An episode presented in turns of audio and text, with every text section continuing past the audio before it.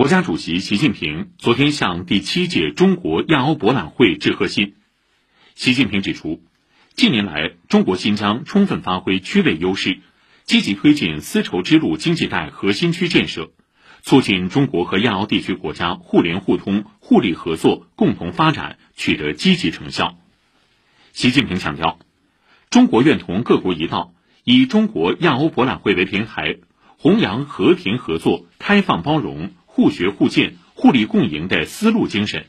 坚持高标准、可持续、惠民生，不断拓展亚欧合作领域，提高亚欧合作水平，促进共同发展繁荣。